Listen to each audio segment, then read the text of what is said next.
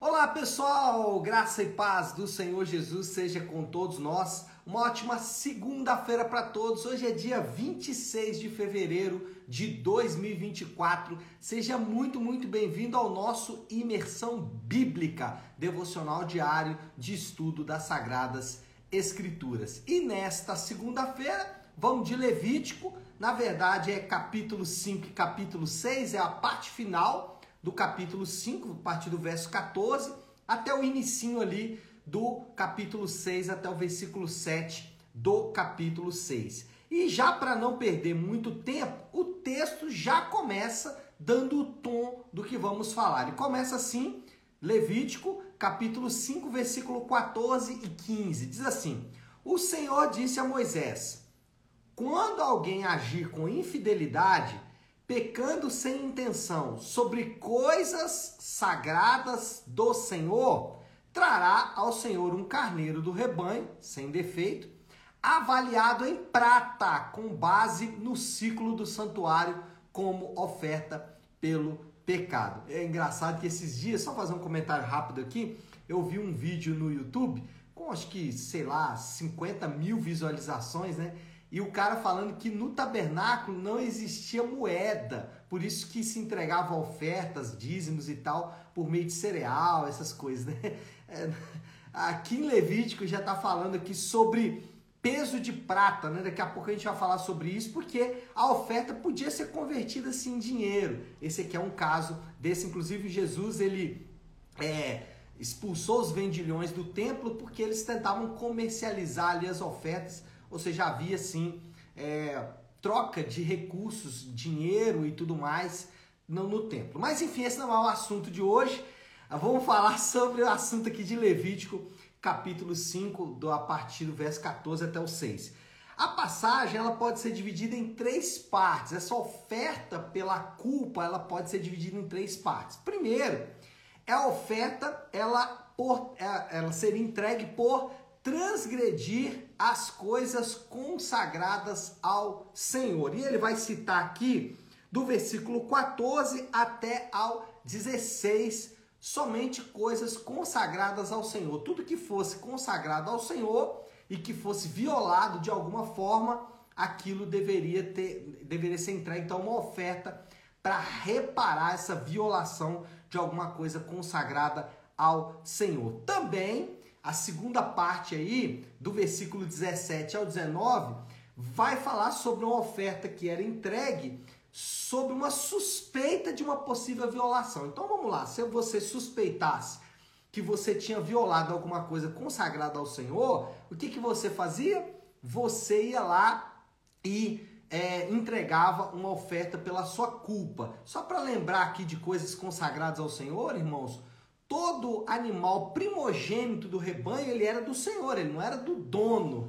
Então, se o dono, por exemplo, comesse aquele animal de maneira involuntária, é claro, ou sei lá, vendesse esse animal, ele deveria entregar uma oferta porque ele violou aquilo que era consagrado ao Senhor, por exemplo, o primeiro animal do rebanho, primogênito do rebanho. Vários, vários outros coisas eram consagrados, não dá tempo da gente mencionar aqui, depois isso vai ser é, dissecado mais à frente lá em Levítico, mas por hora só você lembrar que quando havia uma violação ou uma suspeita, a segunda parte vai falar sobre isso, de violação de alguma coisa consagrada ao Senhor, isso deveria ser entregue, então, uma oferta ali, um, um animal deveria ser sacrificado, ou o equivalente àquele animal em dinheiro, em espécie, é, deveria ser sacrificado pra, é, pela culpa por essa violação.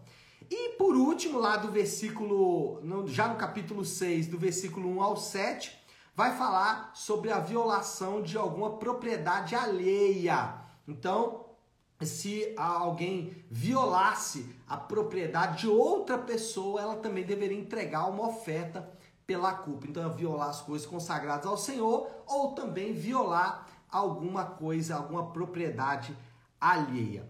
O propósito da oferta era purificar os adoradores de violar qualquer coisa consagrada ao Senhor ou à propriedade de alguém. Então, o propósito da oferta era esse: qualquer violação a alguma coisa consagrada ao Senhor ou a propriedade alheia de alguém, essa oferta ela deveria ser então entregue como maneira de é, restituir, reparar aquela violação. Ela poderia ser feita por meio de dinheiro, versículo 15 diz isso, vamos ler?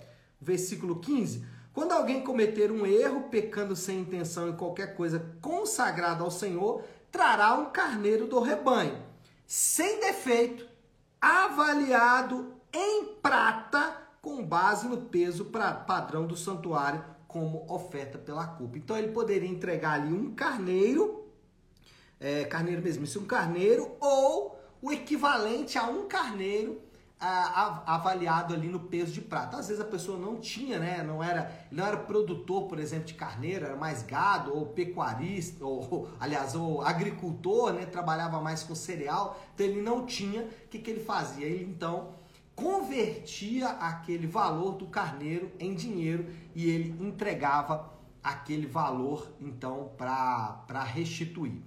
A, oferta deveria ser acompanhada de uma multa de 20% em caso de prejuízo. Versículo 16. Fará restituição pelo que deixou de fazer em relação às coisas consagradas, acrescentará um quinto do valor e o entregará ao sacerdote. Então, em caso de prejuízo, ele deveria acrescer a sua oferta, uma multa no valor de 20%, como uma espécie ali de é, reparação, restituição aquilo que havia sido violado.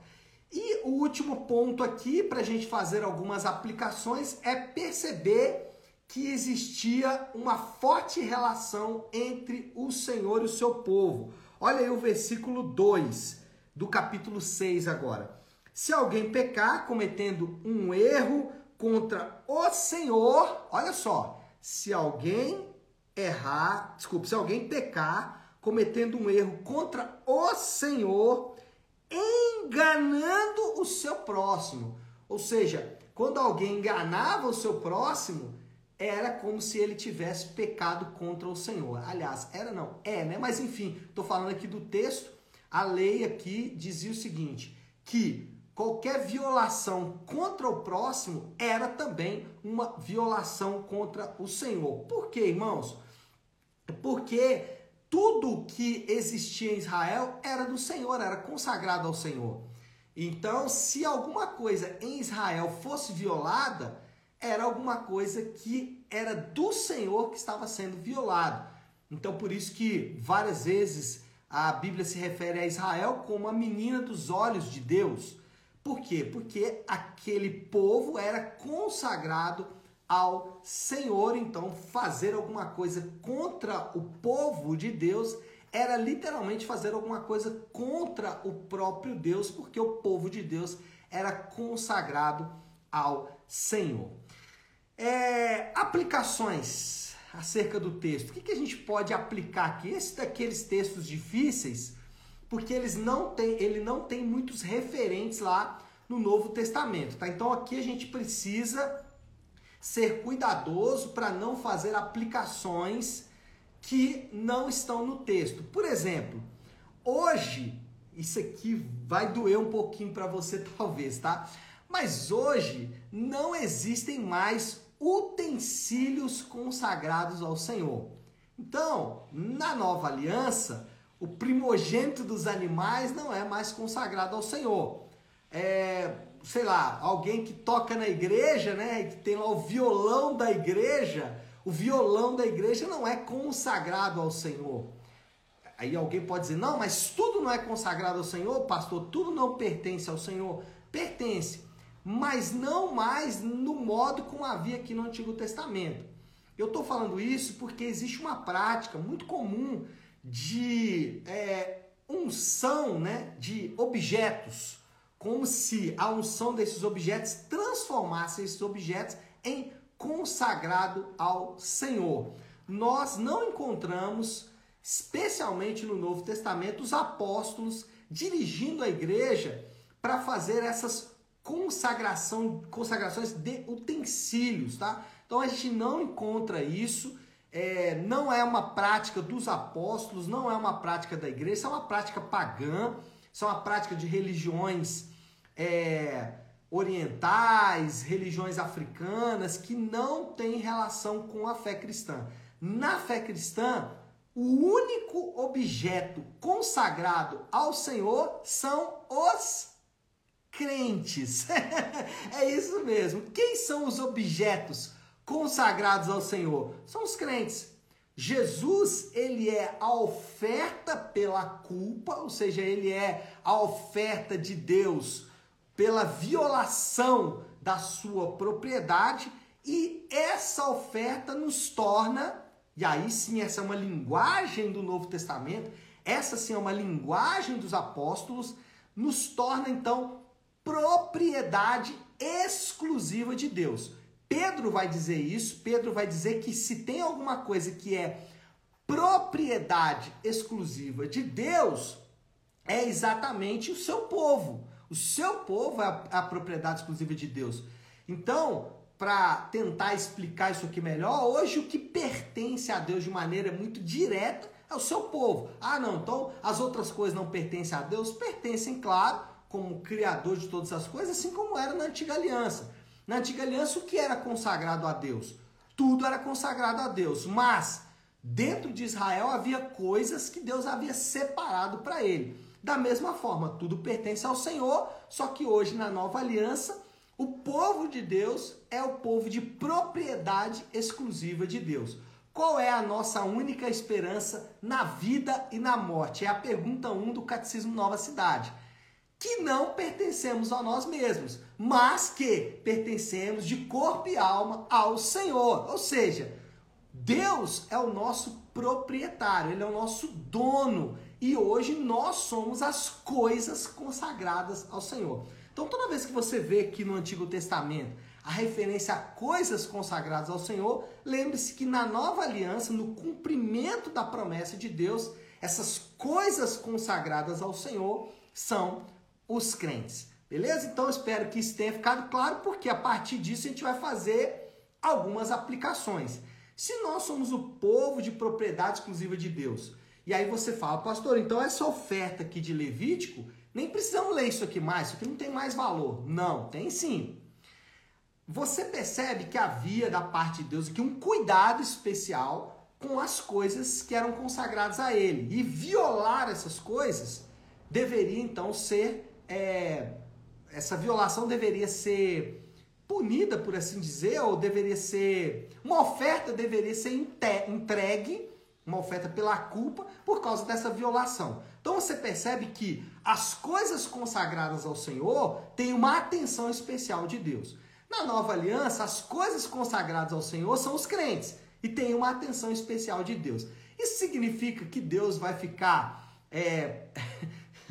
algumas coisas interessantes, né? Ah, parece que Deus fica ali esperando alguém fazer alguma coisa contra você para punir essa pessoa. Não, isso não é verdade. Não vemos essa linguagem também no Novo Testamento. O que, que a gente encontra no Novo Testamento? E aí eu não estou fazendo essa diferenciação entre Antigo e Novo simplesmente porque eu ignoro o Antigo Testamento, eu estou fazendo essa associação porque é a progressão da revelação.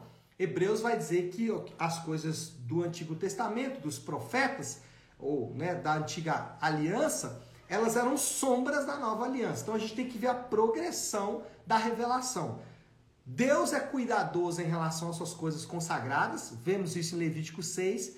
Isso continua na nova aliança. Então tem uma continuidade aqui. Deus tem uma atenção especial com as suas coisas consagradas. Beleza.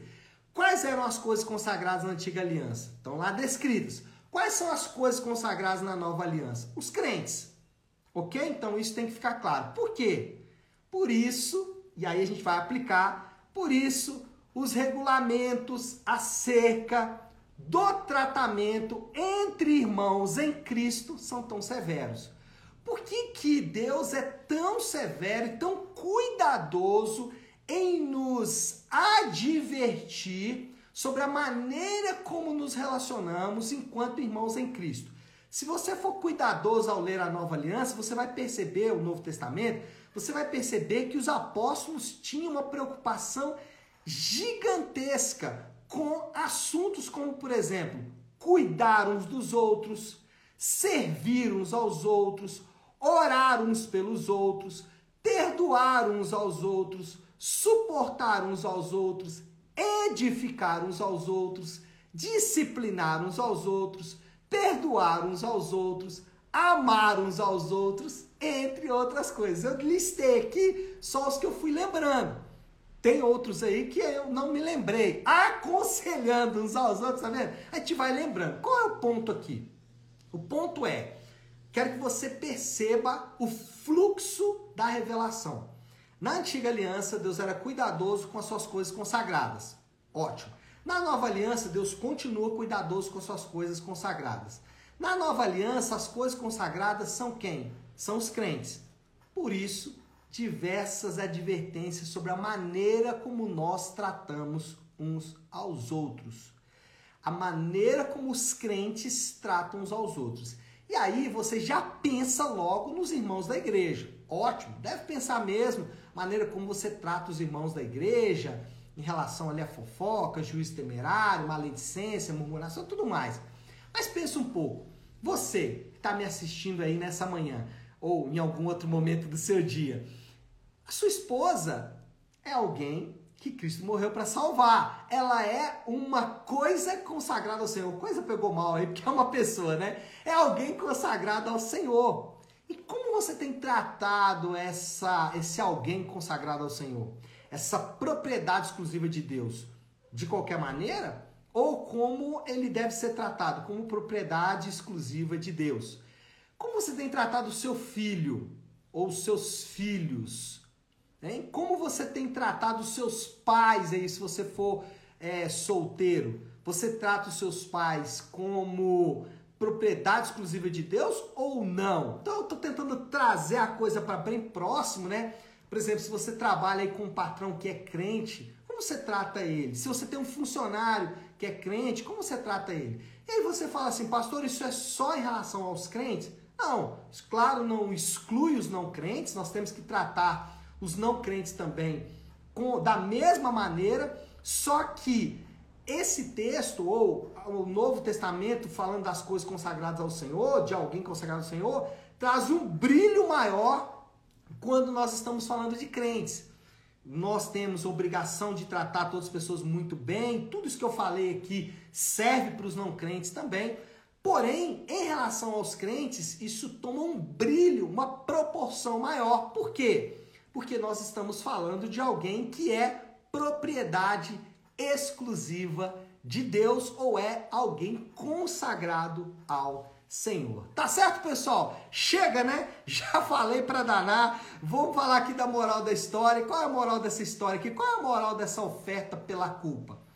O caráter e a natureza santa de Deus é apresentada em seu cuidado com tudo que diz respeito ao seu nome caráter de Deus, a natureza de Deus, a natureza santa de Deus, ela é apresentada quando Deus mostra é, a maneira como o nome dele deve ser tratado. As coisas consagradas ao Senhor, alguém consagrado ao Senhor, tem um peso para Deus e a gente não pode se esquecer disso de maneira nenhuma. E o desafio do Léo aqui, né, irmãos? Já falei, já fiz várias aplicações durante o nosso estudo mas acho que vale a pena deixar uma aplicação final aqui, que é a santidade tem que ser prática.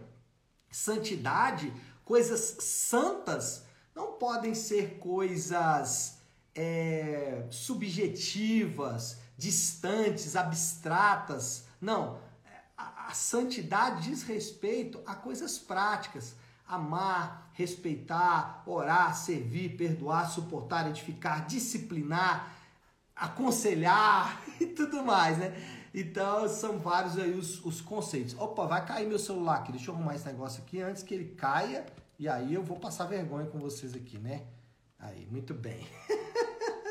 Vamos lá, né, gente? Vamos orar já para encerrar. Acho que meu aparelhinho aqui tá me dando a dica, Leonardo. Chegou o fim, tá? Vamos orar então para a gente concluir o nosso devocional de hoje. Se você puder, pare aí um instante o que você está fazendo e vamos juntos buscar a Deus em oração. Olha só, esse negócio vai cair mesmo, gente. Me dá um minuto antes da gente orar, senão eu vou passar vergonha. Deixa eu ver se agora ficou bom. Depois eu vou ter que arrumar isso aqui. Vamos lá, vamos orar. vamos orar a oração do Pai Nosso, como eu disse. Sempre segunda-feira gosto de começar a semana de devocionais com a oração do Pai Nosso. Vamos lá? Pai nosso que estás nos céus, santificado seja o teu nome. Venha o teu reino, seja feita a tua vontade, assim na terra como no céu. Dá-nos hoje o nosso pão de cada dia. Perdoa as nossas dívidas, assim como perdoamos aos nossos devedores. E não nos deixes cair em tentação, mas livra-nos do mal, porque teu é o reino, o poder e a glória para sempre. Amém. Amém, pessoal? Nós vamos ficando por aqui. Que Deus te abençoe. Uma ótima, uma excelente segunda-feira para todos. Fiquem com Deus.